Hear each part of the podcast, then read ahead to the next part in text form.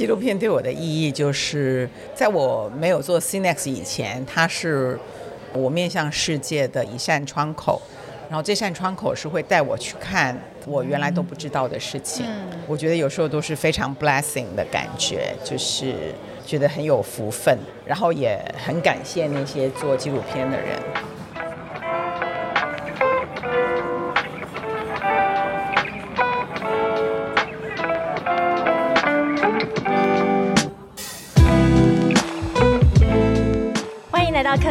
展览异想世界，我们将带你游遍全球第一手的展览以及周边新奇好玩的猎奇故事。我们现在所在的现场呢是二零二三 CNEX Chinese Dog Forum CCDF 华人纪录片提案大会这一场非常开心，我们现场捕获 策展人，也就是捕获野生的野生 Ruby。Ruby 你好野蛮生长的一个呃策展人。Ruby 你好，今天的这一个 live podcast 非常的特别，是是克莱尔跟刚刚来聊纪录片的两个 podcast 的联名合强强联作。谢谢，谢谢我，我相信一定是强强联手，因为这也是我们。当然是克莱尔第一次来到 CCDF。那刚刚其实我有先听，刚刚聊了他以前参加 CCDF，在二零零八年曾经在北京，二零一八年在台北，台北然后这次呢，二零二三年我们又再一次呃举办了这个盛会哦。那所以这次呃，我想呃，刚刚这里一定有很多角度想要跟 Ruby 聊一聊。那我们在这一系列的活动里面呢，克莱尔就会扮演我怎么从一个策展人的角度来看这样子的一个提案大会。刚刚就会从纪录片的导演的角度来问我们的一些策展人以及导演这个活动对他们的重要性。我把时间交给刚刚。嗯，好，谢谢 Claire，谢谢 Ruby。那我先简单的跟大家介绍一下 Ruby。Ruby 是 CNEX 的三位共同创办人之一。其实 CNEX 他在 CCDF 之前已经办过一个纪录片的呃，算是工作坊，当年是在北京嘛。然后因为我有参加过二零零八年，所以我也算是 CNEX 的老友，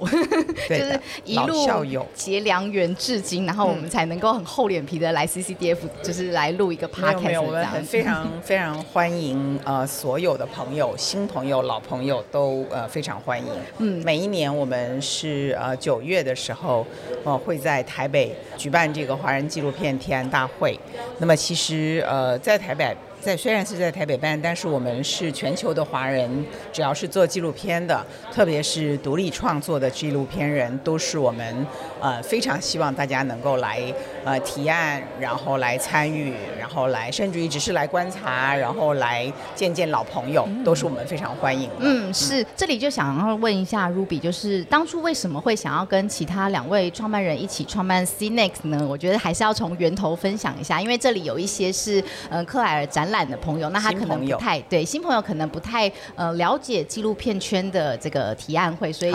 就想从没问题 CNEX 的创办先聊一下。呃，首先先说什么是 C Next 啊，C N E X 其实是呃这个 Chinese Next 的这个缩写。嗯哼。啊，C 是代表 Chinese，N E X 你们想这个 Next，N E X T 啊，那我们把那个 T 去掉了啊，就是说觉得好像 CNEX 看起来还蛮好看的。是然后呢，我们的 logo 是一棵啊、以软片完成的树，这个呃 CNEX 的这个 logo 是一棵影像树。那我们是在二零零六年正式创办的非盈利的基金会。然后呃，这个基金会是以支持所有的华语独立纪录片创作者啊、作为我们的这个宗旨啊，也是我们做事情的方法。那么在创办之前呢，是怎么回事呢？因为我们是三个联合创办人，然后这三个人呢，一个是我，一个是 Ben，还有一个就是呃张昭伟。Ben 是蒋显兵，在台湾可能很多人知道他了。那个十多年前他是网络金童，他是啊、应该讲二十多年前了，就是新浪网，大家应该都知道。哇哦，所以他是新浪网的当时在 Stanford 的创办团队当中的一个小朋友，嗯、但是后来小朋友就长大成为这个呃大主管。那他在新浪网创业十年之后吧，那时候他已经在中国大陆的不同城市，新浪网已经在呃中国大陆非常的红火。那做了十年互联网创业，啊、人呢也磨损的差不多，磨损的差不多。所以呢，他作为一个文艺青年，转身而成这个网络金童。嗯，他有一些呃自己对于自己接下来的生涯的规划，是，他想要做一些可能更偏向人文类型的事情。他想，我的人生应该不会只是要来做互联网创业的吧？啊，创了一个以后，他还有很多别的想法，所以他就找了张昭维。昭维是学，他其实是个理工男，但是呢，他后来又学了纪录片，在英国。嗯，然后呃，昭维是当年就在拍纪录片了，嗯，他们俩就想还可不可以一起做些什么事情，那他们就来找我的先生，嗯徐晓明导演，是台湾的导演，他的片子去年才刚刚这个三十年前做的《笑脸内安》了，重嗯这真的是一个非常经典的片子，四 K 修复版，去年重新修好之后，学电影的一定都要看过。重新上映了。嗯所以在那个年代呢，张伟跟呃徐晓明导演其实已经拥有过去在台湾的公共电视台有过一些合作。嗯，那所以他就说，哎，如果想要做一些新的有创意的事情，也许我们应该去找徐晓明导演聊一聊。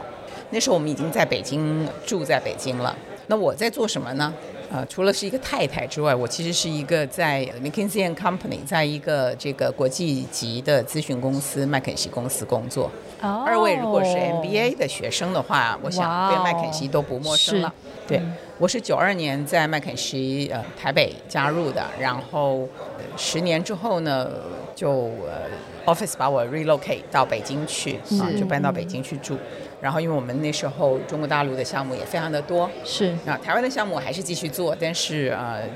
搬到北京比较方便嘛，那会儿还没有直两岸直航。对，那时候呃，反正任何一次的出差都是要通过香港转机，啊、人生转机的时间有点太多，所以呢，呃，我们就住在北京了。于是当他们二位啊，赵薇和 Ben 来找徐老师的时候呢，呃，徐老师就说：“哎，这两位有一些有趣的这个想法，也是台湾朋友，一起来聊一聊。”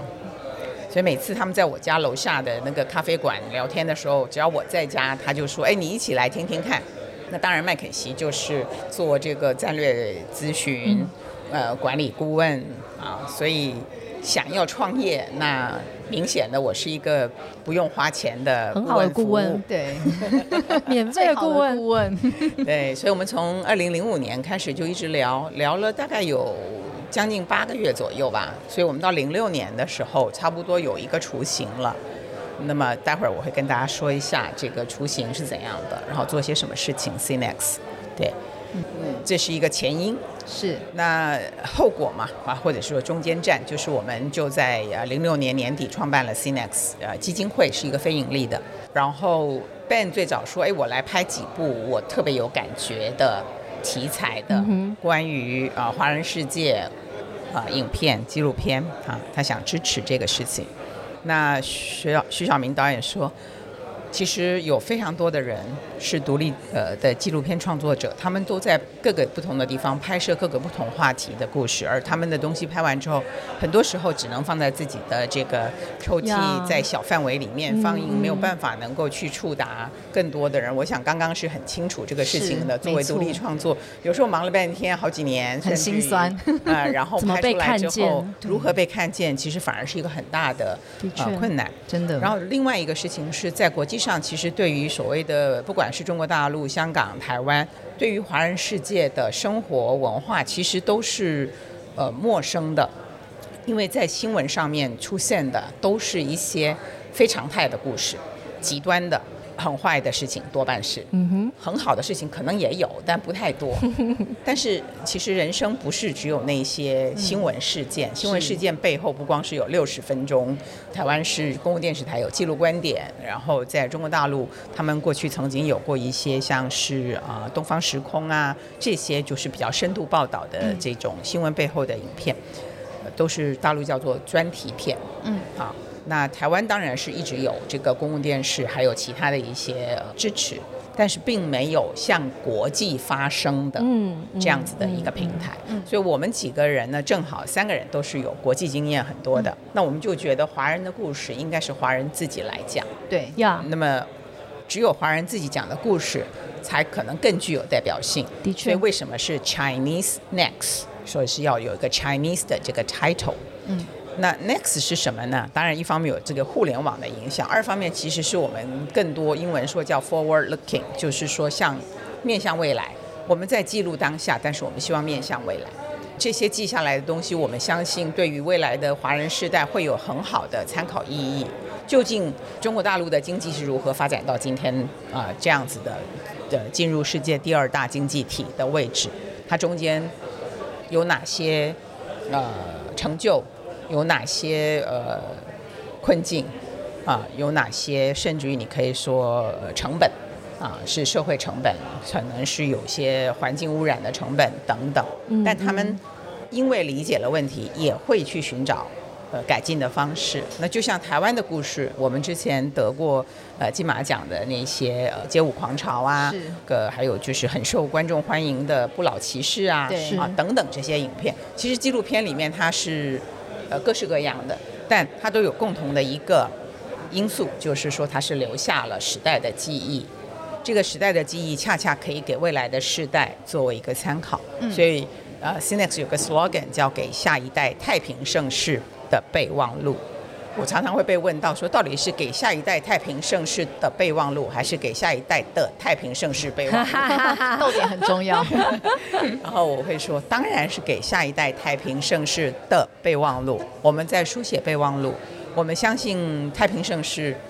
应该要来到，我们希望它来到。但是我们知道，没有大家的努力，它应该也没有办法来到。是对，所以这个大概是一个 Cinex 呃创办的初心初衷，还有一些可能大家会觉得呃有不解的地方，我就做一点说明。那我至于我个人，我觉得就不是很重要，因为我就是在做这个咨询顾问 consultant，、那么所以对我来讲。不管是我的客户或是我的朋友，需要我的这个一些意见的帮助，或是想法的这个呃交流跟激荡，都是我愿意做的事情。是对，那就这样做了 Cinex 的前期的这个呃咨询，然后呢，到了最后说，嗯，差不多了，我们这个策略也有了，使命目标都很清楚了，那甚至于有大部分的关于管理流程上的一些想法了。嗯因为大部分就是我在那里跟大家说，哦，这个这样不行啊，这个你机构要这样子啊，然后你要两岸三地都能够 work，你在每个地方都需要有一个合法合规的呃机构啊、可以去做。那么我们既然是是希望是非盈利，那我们就三地都需要有非盈利的这个机构才可以。然后你要符合当地的法规，否则你就什么事也不能做。嗯，所以我们就是那么起的头。那我先生最后就说：“哎呀，这些事情太麻烦了，我都不交给你吧。不如你跟他们一起去做这个事情吧。先生就默默的退出当顾问。没有，他就一直是还是顾问啊。其实我呃说实在，因为我不是学电影的，虽然我非常爱看电影，呃，从小大概差不多三岁吧就开始跟我父母亲到电影院里面去看各种电影，但呃说到底，它还是一个呃综合艺术。的呈现啊，电影本身它是非常有意思，我相信爱看电影的人非常多。是但是想要拍电影，那可不是那么容易的事情，跟看电影完全不一样。对对，所以我也是一边做一边在学啊。所以我刚才开始的说我是一个这个野蛮生长的那个策展人，或是这个呃纪录片制作的人。但我有一个优点吧，我自己也觉得算是比较大的优点，是我的好奇心很重，嗯，然后我也很愿意学习，然后恰恰是我们做的很多事情有非常多学习的机会。啊，刚刚刚才提到的说，之前我们在你零八年去过大陆，对吧？对就是我们的工作坊。那我就来说明一下，就我们开始呃创办之后呢，我们定下一个很明确的目标，就是一年支持十部独立创作的华语纪录片，然后我们希望以十年为期，嗯那么一年十部，十年百部，然后我们就做一百部，是当时觉得做到一百步就可以休息了吧，所以你去的时候应该是零八年，我记得我那一年的主题是下一代家园。给哎下一代家园。是所以我们其实呃在整个 brainstorming 的过程当中，我们有说到底对于华人世界来讲，呃，当我们说纪录片的时候，特别是人文类的纪录片的时候，哪些东西在驱动大家的创作？嗯嗯嗯，那我们就觉得说，经过很多的调研，我们也有很多专家和这个呃顾问都是我们的朋友啊，嗯或者是朋友的朋友。嗯所以我们的调研就发现了，说大家都有很多共同关注的议题。那我们第一年的主题就是金钱，啊，就我们的主题提案出来说是 dollar sign，就是是一个金钱。其实你想，所有人在忙忙忙碌碌，嗯无非就是为了理想，但这理想很多时候是要靠呃金钱来支持吧。然后或者是说，金钱是其中不可忽略的一一环。那特别是在呃中国大陆改革开放之后，呃，整个社会它是有一种非常努力在追逐这个金钱的呃这么一个过程。对，嗯那所以就是我们第一年主题就是金钱，对，第二年主题就是希望与梦想。为什么？因为大家都是为了自己的希望与梦想在追逐，不管是钱或者是啊、名利。然后第三年就是给下一代下一代家园下一代家园，嗯因为你一直追钱，那是要以环境作为成本吗？对，啊，这样子的。然后，二零零九的时候，全全世界经历一个这个金融呃风暴，对，所以我们有一个下一年的就呃有有一年零九年的那一年是这个危机与转机，嗯。就是 crisis and opportunity，嗯。对，所以我们每一个主题都是去切合时代的脉动，所以我们也在敢说我们是在给这个下一代的太平盛世写备忘录，对，嗯，是，先说到这里是一年十步，十年百步。对。所以这个事情我们从二零零六年开始，那么零七年就我第一年，每一年我们影片完成之后还会做一个华人纪录片影展嗯，啊，您您可能有点印象，就是当年是办在现在已经没有的敦南成品，是一个时代的记忆。哦有我们在敦南成品办过，后来也在信义成品办过，我们也在华山办过啊。嗯就是过去第一个十年，我们做除了支持这一百部作品之外呢，每一年我们也做一次同样主题的华人纪录片影展。那确保这些影片完成之后有一个露出的，这是涉及撤展了，是就是露出的一个场合，一个影展。那影展不是很大，但是呢，呃，是很精致的，因为我们会把同样主题的国际上的获奖影片也邀到台湾来。嗯当时也是希望说，台湾社会有时候会非常的看向自己的内在或是肚脐眼儿，是，那我们非常非常希望大家能够抬起头来，然后嗯放眼天下。所以同样的话题呢，让华人世界的所有的这个创作者，然后观众都能够看到。国际上对于相同题材，他们的影片又是如何完成的？嗯，那九月在台湾办完这个影展之后，我们就会把它带到像香港，然后呃中国大陆的很多这个大学啊，就大陆叫高校啊，就是到这些学校里面去做巡巡展。是那么就挑选适合的影片，呃，去不同的地区跟大学生们去交流。嗯因为我们相信，呃，真正能够改变世界的是大家有好的思考跟行跟坐而言、起而行的行动力。对，那就觉得说。这个高校的学生啊，或者是香港的大学生，或者是台湾的大学生，他们都是未来的世界前进的种子吧。对，啊，嗯那所以就是这些能够开拓视野的纪录片，呃，其实是非常值得传播。所以那是我们以前啊每一年都会做的，所以就这样征案，然后帮助他们完成影片，提供资金，还有提供在制作上的支持，请很多的老师来当他们的监制或者是顾问。那然后影片完成之后就有影展，让它能够出来。那除了我们自己的影展，我会去报名，也会去报名国际的大的纪录片影展，啊，然后这些影片能够面向更多的观众到影展入围获奖，那都是非常好。然后跟青年学子见面，然后会做映后 Q&A 论坛讨论，嗯，刺激大家思考。那也很多的年轻学子因为这样，呃，然后开始了他们自己创作的生涯。非常多的人会说，我从来都不知道，原来记录电影、纪录片还可以是这个样子的。是，所以我觉得那个第一个十年做这些事情，它的意义非常的非常的大。嗯，但是我们其实，你我刚才说零六年成立，那所以到我们做第三届以后呢，我们就发现到了，因为影片开始去国际影展了，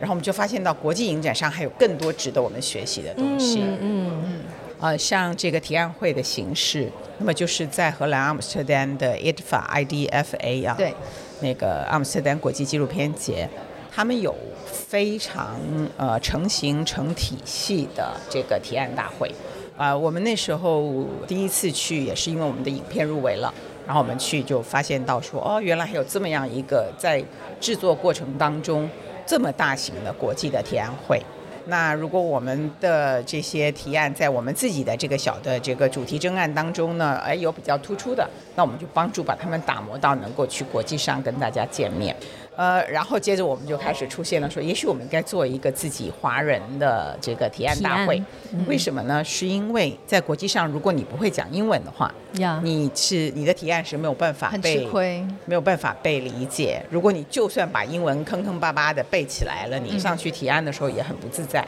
没错，但是如果你们看我们 CCDF，我们是有非常好的这个中英文同步的这个口译，是这样的话就使得创作者们可以用他最舒适的语言来发言。嗯，那呃，这个需要理解他们呃提案内容的这些 decision maker 这些决策人们，也可以用他们习惯的语言英文来听，呃没有问题。嗯这非常重要。这个从二零一零年开始做了 CCDF 第一届，所以第一届之后就证明了这个是非常值得做的工作。嗯所以我们有那么几年的时间，是一边要每年要做主题征案，然后每年九月的时候又要办影展。哦，所以然后还有还是真的有走了十年了。当然，当然，当然，哦我们做完十年一百部，没有打马虎眼的。本来想说是不是不是不是，开始之后，就是 additional。对，哦没有没有没有，就是增加的。我们十年还是做完了，啊、然后 CCDF 呃就是从二零一零年开始第一届，那今年是第十四届，呃，就算是过去的疫情三年，对我们也没有停下来，就是当时我就做了一个决定说，不管多难我们都要做。啊，然后，所以我们第一年，两千年的九月，我们是用全线上的，嗯，因为那时候也发现了，大家都可以适应线上这个各种线上提案、线上开会、线上讨论，然后所以，然后到零呃二零二零嘛，然后二零二一跟二零二二呢，二零二一就是台湾的项目，那时候台湾的疫情比较控制的好，所以嗯。台湾的项目其实是可以到现场的，对。然后全世界各地都还在疫情笼罩之下，但是我们就是做了一个 hybrid，就是这个混合形式的。那去年二零二二也是混合形式，但是已经有几个国际的决策人飞过来台湾了是，嗯，啊。然后那时候大陆的决策人就非常的羡慕 啊，然后全世界的其他国家的决策人都是线上参与，嗯，对。那今年就是我们首次又恢复了这个地面上大家见面，可以相互举杯祝贺，可以拥抱，可以嗯面对面的这好重要聊天，然后所有人都说了，能够面对面真的是太重要的事。情。对，因为我觉得不管是提案会或者是展览，我觉得能够面对面真的很重要。即使像现在有很多线上就可以完成的东西，可是像刚刚 Ruby 说的，实体的拥抱、见面、寒暄，那个感觉真的是很不一样。非常不同，并且就是人呢，并不是机器，人呢就是需要情感的驱动。所以有的时候呢，你在线上看这个项目呢，你就觉得这个题目不错，故事可能也很好，可是你跟他们的交流就始终觉得是隔了这个 Internet，是吧？那你只有见面了，然后私底下大家真的就是可以你一言我一语的，真的交流是更透彻。然后眼神的交流，我觉得是通过互联网没有办法完成的。完全没有办法跟 Ruby 个 Claire 对，跟 Ruby 分享一下，其实我刚开始做这个 podcast 是从二零二一年初，那时候就是疫情刚开始，应该在全球已经非常严重了，但是台湾还有一点可以做一些实体的活动。但那时候其实我们整个展览业非常，我觉得是全球的展览业都面临到一个危机，就是究竟会不会被取代？对但我觉得时间也告诉我们，这个时间会证明一切，就是。呃，经过之后，然后再回到一个现在的呃现在的状况，我们发现不仅没有被取代，而且你更重新认清了自己的价值。所以我觉得这一次我有这个机会，跟刚刚来到 CCDF，我其实刚刚很很很专注的在听 Ruby 讲从一开始的这个前因后果。我想要问 Ruby，嗯、是什么？纪录片对于你而言，你一开始听到说哇你在 McKenzie，所以你去前面做这个规划、这个咨询是一个非常理所当然的。但是我觉得要驱动做这么多年，那个热情是什么？纪录片对于你的意义是什么？纪录片对我的意义就是，在我没有做 CNEX 以前，它是我面向世界的一扇窗口，然后这扇窗口是会带我去看我原来都不知道的事情，然后可能去我可能这一生都不会有机会去的地方，很多地方，然后认识我这一生都不可能有机会认识的人，但是通过一部影片，你基本上进入他的人生的一大部分。我觉得它的这种价值简直就是一种，你可以用两个小时的时间，你就打开了自己的这个脑洞的另外一个地方。那你想想看，你能够看那么多纪录片，我觉得有时候都是非常 blessing 的感觉，就是觉得很有福分，然后也很感谢那些做纪录片的人。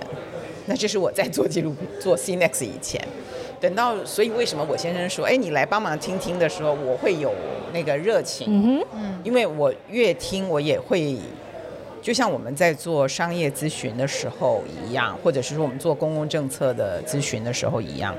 就你会知道说，呃，华人世界，我们因为落后了这个，我们从一八四零年之后，我们就落后了两百年还多吧，那这个落后其实是我个人所不愿意见到的，也。在小时候读书的时候，经常会想我有什么方法，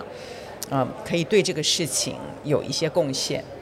然后做商业也好，做政策呃咨询也好，当然是有帮助的。因为你不管是帮助一个企业做得更好，或者是给一个政策做前期的调研，然后提出一些可能的建议。我觉得这些都是我当时觉得我已经在做了，嗯，但是等到我想说，哎，居然还有机会可以通过影像作品，那它就可以触达跟影响更多的人。我们上面正在做影响力，嗯，呃，投资影响力，呃，社会的这种影片的纪录片的社会影响力的扩散，那我觉得这个是太重要的事情了。所以这个其实是真正调度我内心，就是说我希望能够对。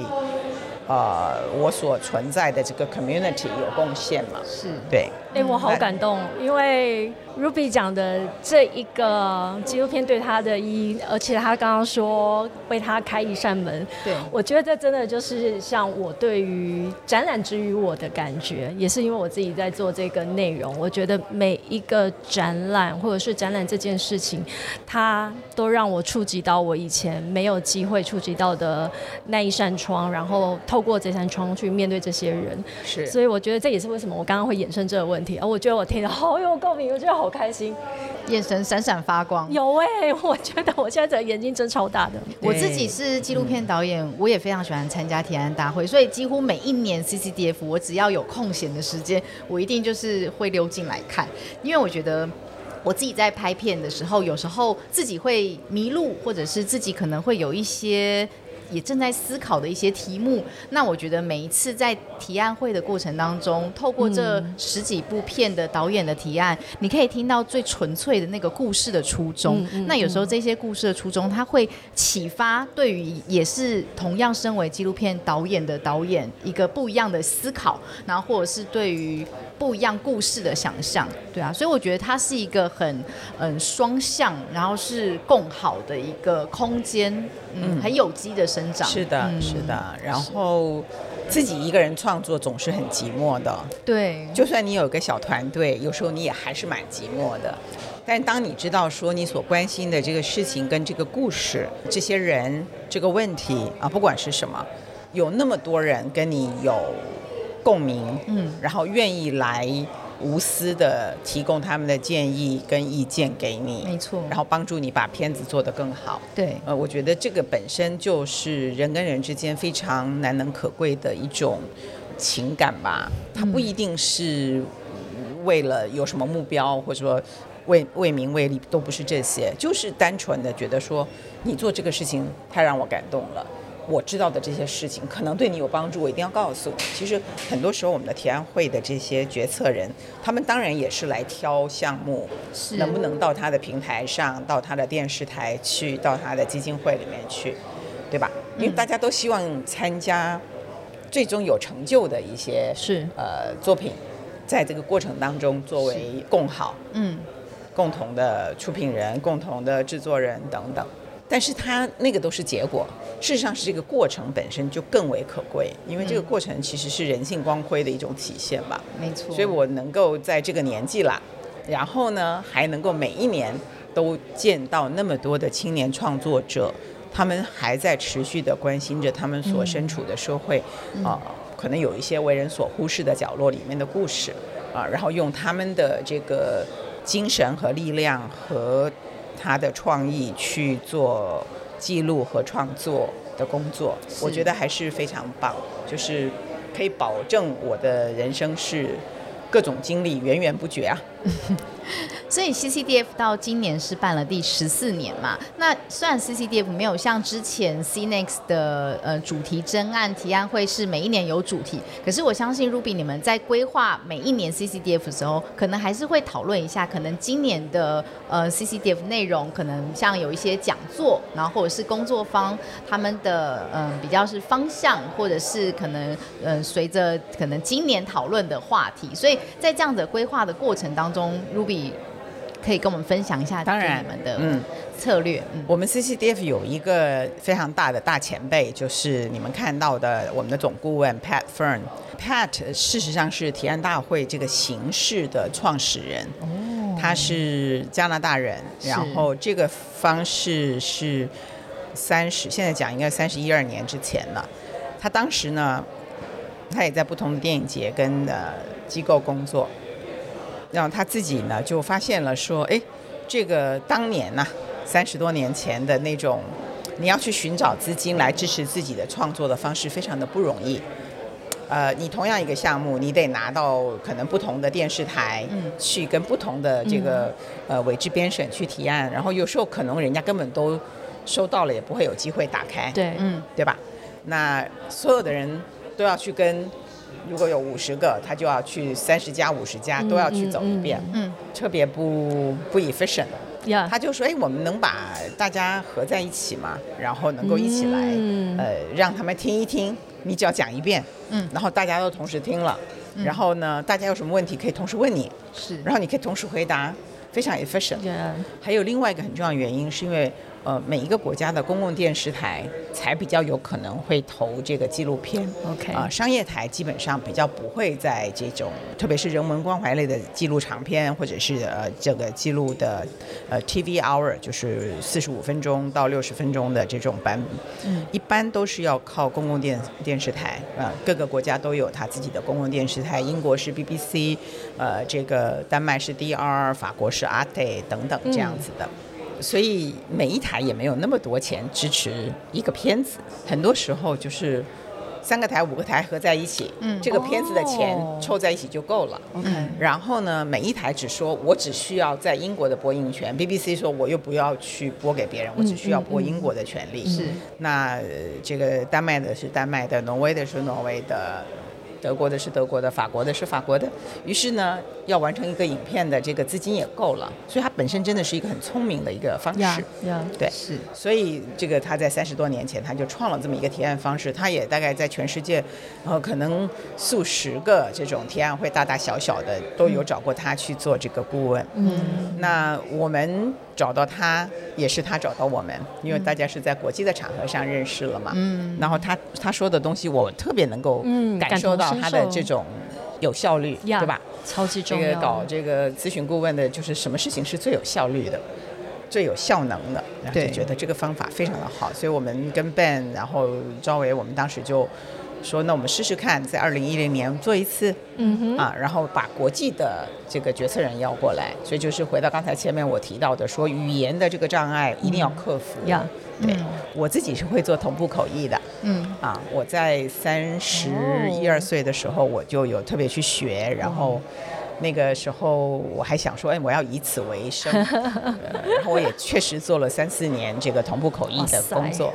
那所以我当时就说，哦，那我们就很简单，我们就找两个人来翻译。啊，不行，我也可以帮忙翻啊哈啊哈。对，就我们那个开始就是真正有这个翻译的这个功能。那这个是比如说你去呃，像历史最悠久的就是刚才提到荷兰的 ITFA，对。啊加拿大的 Hot Dogs，是。这些 Sheffield 英国的，他们都没有这个翻译的功能。是。是我们是在全世界第一个嗯引荐说，哎、不行，我得让我的这个所有要提案的人跟要听提案的人，他们都第一时间就知道在干嘛。嗯嗯，那嗯同步同步翻译的好处就节约时间。是对，那当然它也会有它的问题啊，就是说，所以要有人提醒大家。那像我就刚开始我都会特别关注，我说你说话不要那么快，慢下来，慢百分之十，然后让给翻译老师有时间听完，然后可以帮你翻得很清楚。对，嗯否则的话，他只能你翻，你用你百分之一百的速度走，他可能只能帮你分到百分之九十了。是嗯啊，所以就说这个也得益于我是会做同步口译的事情。是，这个真的是非常受惠于我们，因为我是很有这个共感的，因为我的英文其实不是非常的流利，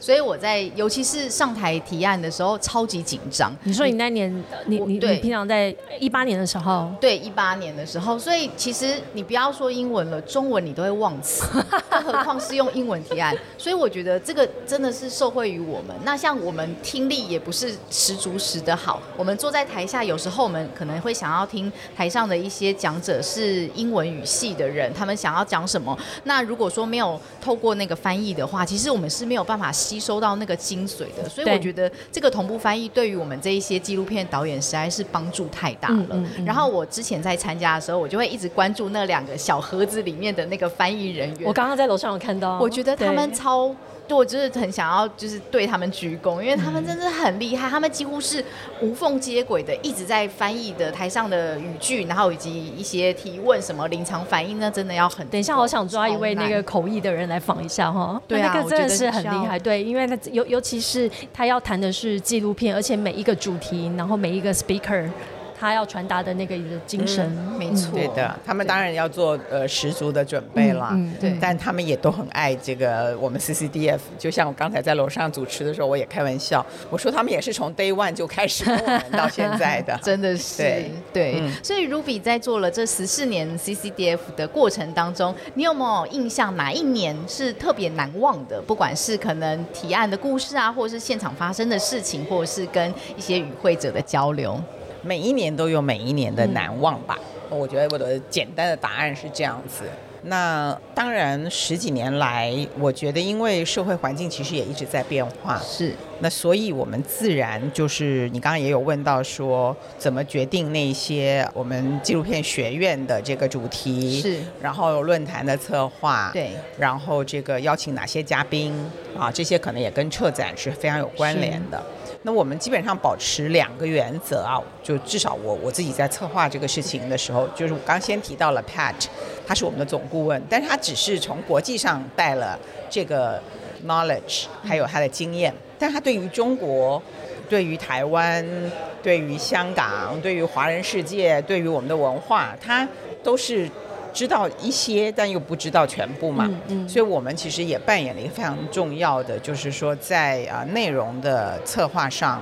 呃，很多思考是要来自于我们的，所以每一年我们要做 CCDF，我们基本上差不多从三月就开始，每两周要开一次这个策划会，就是在线上。嗯，那我们都会在策划会当中去交流，说，哎，我们怎么定今年的这个纪录片学院啊、Producers Workshops 的内容？嗯，两个东西，刚我说到，一个就是说 Cinex 一本我们一直以来，呃，对于独立创作者的关怀跟关注，就是他们需要什么，他们现在遭遇什么样的难题，嗯，很多人在做哪一类的题材，是。啊，所以我们这是我们一个呃基本的底线吧。那第二个就是说，国际上过去这两三年是什么样的趋势？我们想象未来的两三年可能是什么样的发展方向？嗯，啊，就像呃，你如果看今呃这一届的手册，你会注意到有一个题目是今天像刚刚的那个论坛是影响力是什么？对嗯啊嗯，impact，social impact。那么就是说，你做纪录片，你不是只是做着好玩的嘛？对你总是看到有问题，你想要去改变，你想要去帮助解决。嗯那所以你就会希望你的影片能够达到一些，不光只是被看见、触达更多人，而是有助于解决一些社会的问题没错，啊。所以这个 social impact 是做纪录片的人啊非常重要的呃一个目标吧。他除了是做一个创作，他可能更多也是有一些言外之意。是就我也许我做这个片子可以帮助解决这个事情。嗯，那早上你听那个呃杨吉辉呃从纽约给我们录的，他说一部片子可能没有办法解决全部的问题，但是在十年当中二十部片子，可能他就可以对这个问题有一个非常呃好的描述跟好的探讨，然后可能就会让大家关注这个事情，对吧？所以我觉得这个它的意义就也在这里吧。所以我们每一年策划就是说，这个创作者们在经历什么，他们需要什么。嗯，这个世界在发生什么事情，我们需要更多关注什么？这是两个精神上面我们在做策划的时候，嗯啊、英文说 philosophically 我们在关注什么事情，嗯，对，然后这个就是主要的关于这个内容和方向上的一种呃思维，嗯，对，然后这一次还会有一个就是纪录片的未来。那么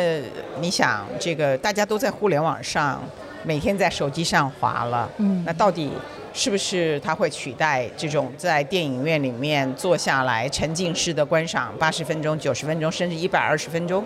呃，甚至于你看，像今年那个坎城影展是那个王冰的作品，嗯，对，九个九个多小时，对，对吧？就是说，呃，这样的纪录片，它又怎么样去呈现在这个大众的眼前啊？所以纪录片的未来到底是什么？那你可能看 Netflix，你看这个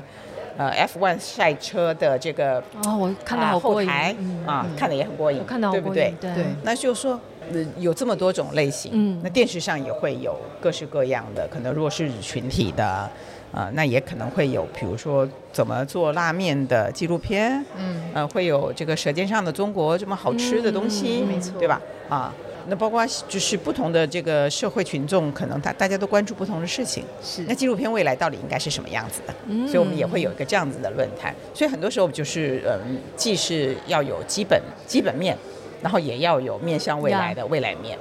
嗯，是。那像今年的 CCDF 的话，你们的主题会是什么？比较是呃关注在可能是内在、外在，还是说我们影响力？刚通常这个提到的嗯，关注不是从我们出发，就我们选片通常怎么选呢？就是大概今年是一百好像六十几个项目吧，就是那个 CCDF 的 pitch 呃的提案送进来的，然后 IFG 就是这个影响力好故事这边是好像六十个左右的提案，然后我们选出八个，那这边是一百多个选十八个，是。不是从主题出发的，通常就是看到底这个有没有潜力发展成为一个好的片子出发的，对，所以我们不是就是十年的主题征案结束之后，我们就觉得说差不多了，世界已经明白了，特别是华人世界已经明白了打破主题。这个主题这件事情，呃，它的意思了，而且。退回去说，就是那十年，我们常常发现说，我们其实是要问你希望与梦想，但你给我送来的东西，其实是在讲钱的追求 OK 财富的追求，是。对，就是说你可以定一个主题，大家绕着这个主题给你提案送过来，但是可能最后你选出来的未必见得百分之百，就是说哦这个不符合主题就不要，因为有时候你看发现它这个故事真的非常好啊，也是有可能有潜力，那我们还是会把它选进来，然后试试看。以前我们的主题征案工作坊是一年二十五部，嗯，然后会有十部得到我们的资助嘛，是。就是前面十年，对，那现在就是每一年十八个 CCDF 的项目跟八个 IFG 的项目，总共二十五六个项目。是。那我们就不再提供全资金的这个呃，就不再提供资金的支持，而是通过奖项，让这些他可能可以得到一些现金奖嗯的鼓励，或者他得到去国际上的提案会跟更多的国际的决策人见面，然后得到更多被支持的可能性。嗯所以呃方式上也有一些变化，嗯对。呃，所以并没有一个现在 CCDF 的主题，并没有。我讲的刚刚讲的那个是比较更多是说我们在策划呃那些课程啊、影片。是那我们呃有一个一定会做的事情是过去在 CCDF 或是 IFG 提案，呃完成的影片，是算是我们会有一些案例分享。嗯对，那这些案例分享就会让还在提案、还在制作中的人看到说，哦，前人他们完成的作品，等于是学长姐回娘家。哎，学长姐回娘家，嗯然后顺便来跟大家交流。嗯那么大家就可以去请教，在这个过程当中，筹资是怎么完成的，呃，影片讲故事的方式是怎么完成的，然后经历过哪些呃国际提案会有什么要注意的事情，呃，等等这样子。嗯嗯，今年有一部《神人之家》，卢银良导演，他就是学长回娘家。他是在二零一八年跟我同一年的时候来 CCDF 提案。那后来提案完之后，他完成了这部纪录片之后，他在不管是台湾的金马奖、台北电影节，然后或者是国际型的影展，都大有斩获。是对，那我跟阿良导演相识也是因为 CCDF，所以我觉得这个缘分它是整个会牵起来，并且继续延续下去的。我觉得今天来到华人纪录片提案大会啊，我我真的要承认，一开始我是对这主题是很陌生的，但是我是抱着一个自己是策展人，或者是我觉得，呃，每一个城市或者是世界的每一个角落，其实都发生正在发生很多很有意义，或者是很有趣，或者产生影响力的活动。那这活动的形式呢，其实不会限于像克莱尔的展览影响世界里面，其实可能会讲很多的展览。可是我觉得展览它本身以外，它还有很多的形式。所以像这次的提案大会，其实它也给我好多的刺激，而且其实我觉得那跟我们在展览里面所看到的很多的媒合或很多的商业行为，它其实有有这样子的这个关联在。所以我觉得我要再一次谢谢 Ruby，然后也还有谢谢刚刚你这你提出了这个 idea，我就说来吧，我们来做这个 live podcast，然后由 Ruby 来帮我们做第一场的开场，实在是太棒了。对啊，而且真的很谢谢高兴有这个机 Ruby。会。嗯对，因为其实我们今天访纲其实只列了大约四五题，因为我真的很怕 Ruby 会临时被抓走，因为这个场子 Ruby 太重要，他就是灵魂人物，所以我们本来预计可能只是匆匆的访 Ruby 十五二十分钟，没想到 Ruby 却留了快一个小时没想到我们的时间给我们。的，，而且可以这么的完整。真的好完整哦。我是话很多的一个人，没有，我们觉得今天真的我觉得我收获很感动，我很感动。对。啊，希望接下来我们今天晚上，因为今天是纪录片提案大会的开幕今天晚上有开幕典礼，是，所以我们在现场继续补货，无论是有没有学长学姐回来，或者是我们在这里面这个大会里面，他所扮演每一个人所扮演的他的特殊的角色。没错，还有提案团队们，我们等下会继续捕获野生的这些人们。好，好，那我们今天非常谢谢 Ruby 来上我们刚刚来聊纪录片，还有节目的克莱尔的展览异想世界的节目，希望你们的 podcast 得到非常多人的喜爱，会的，会。以后再跟你们聊。好，以后我们会再跟 Ruby 用比较安静的场合再来聊更多。谢谢 Ruby，谢谢刚刚，我们下一集见喽，谢谢，拜拜拜